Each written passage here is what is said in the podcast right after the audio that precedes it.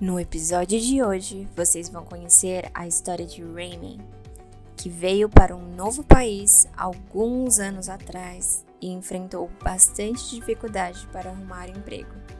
E quando finalmente encontrou, passou por uma situação bem peculiar. When everything happened, I have been already living here for about two years.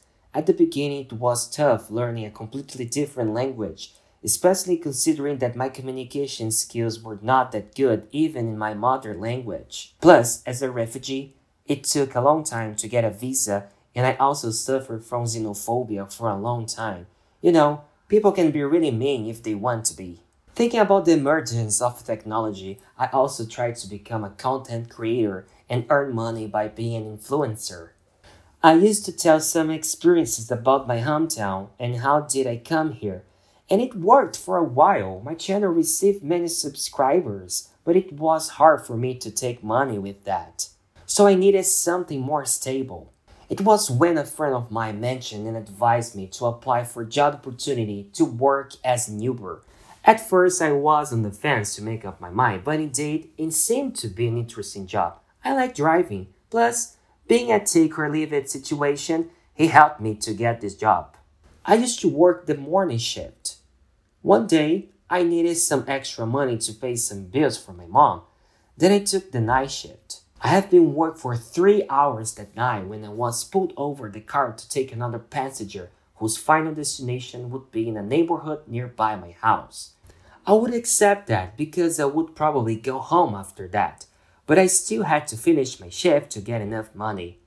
On the other hand, the amount was good, so I think it was worth it. They got into the car without saying a word. I confirmed the destination, and the guy only nodded his head. The girl who was with him was with her head down and even looked at me. I assumed they had an argument, so a tense atmosphere hugged the car. At a certain point, I started to be afraid of getting mugged, considering the strange behavior of the couple. Furthermore, I could not tell if the girl was crying or just feeling drowsy. Once she was sitting by the window but did not lift her head. When I arrived at their house, the man gave me the money and dropped off the car and started walking toward his house, which was a little bit farther on the corner. He didn't even wait for the woman, and she didn't say anything. I waited for her to leave the car, but she didn't move a muscle. Then I told her, Well, I know you're probably mad at him, but what are you going to do? You are going to stay here, or whether insert a new destination in the app. What do you want me to do? But she didn't answer. Now she was staring at the front seat, but wouldn't look at me. I decided to get off the car and try to talk to the man and maybe ask him what to do. I rang the doorbell and the guy opened the door looking a little bit angry. Probably he had been a jerk to the girl and it would be worse to let her with him. I had no idea how to help her though, especially because she wouldn't say a word. Then I said to the guy, I know you probably don't want to talk to your girlfriend, but could you help me to talk to her to left the car? I have to go home and. He rudely interrupted me to say that he didn't have a girlfriend and got back into his house. I decided to go back to the car and tell the girl I would stop at a gas station, leave her, and ask someone to help her to go home if she didn't answer me. She kept staring at the front seat and didn't say anything, so I turned on the car again, but I didn't have time to get on a gas station. I was driving through a desert street when I heard some weird noise coming from the girl. I can't tell you what exactly it was, but it was different from everything I have heard so far. I thought she was feeling sick and looked through the rear view mirror and saw the girl with the eyes completely black and a corpse skin didn't seem to be human. I was so scared that I just opened the door and started to run away from the car. I stopped for a second and realized I could not abandon my vehicle this way and thought it was better to come back.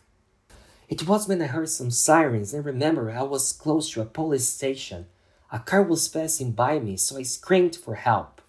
The police agent probably thought I was under influence of something because I was really desperate, but he agreed to follow me to the car. While I was getting close, I could see the girl through the window with her head down, the same way she entered the car earlier that night. I was terrified and tried to explain what happened to the police officer, pointing to the car and saying to him that the girl refused to get off the car. The officer got really mad at me and told me that there was nobody inside the car. I looked at him and tried to explain better what I have seen and what I looked back to my car the girl was just disappeared. I was given the breathalyzer test so the agent would be sure I was not drunk and followed my car for some meters to be sure everything would be fine. The hardest part was to get into the car again. I still don't know how did I arrive at home without checking any mirror being afraid to see that definitely non-human thing again. Esse episódio foi produzido por Fluency Pass, a única escola do mundo com ciclo completo para você falar inglês. Gostou? Compartilhe e comente com seus amigos. Quer acelerar sua aprendizagem com conversação ilimitada, aula particular e ainda ter um mega desconto? Acesse o link da descrição e comece agora a jornada da sua fluência. São 7 dias de conversação ilimitada por apenas um real. Siga a gente para a próxima história em inglês. Até semana que vem.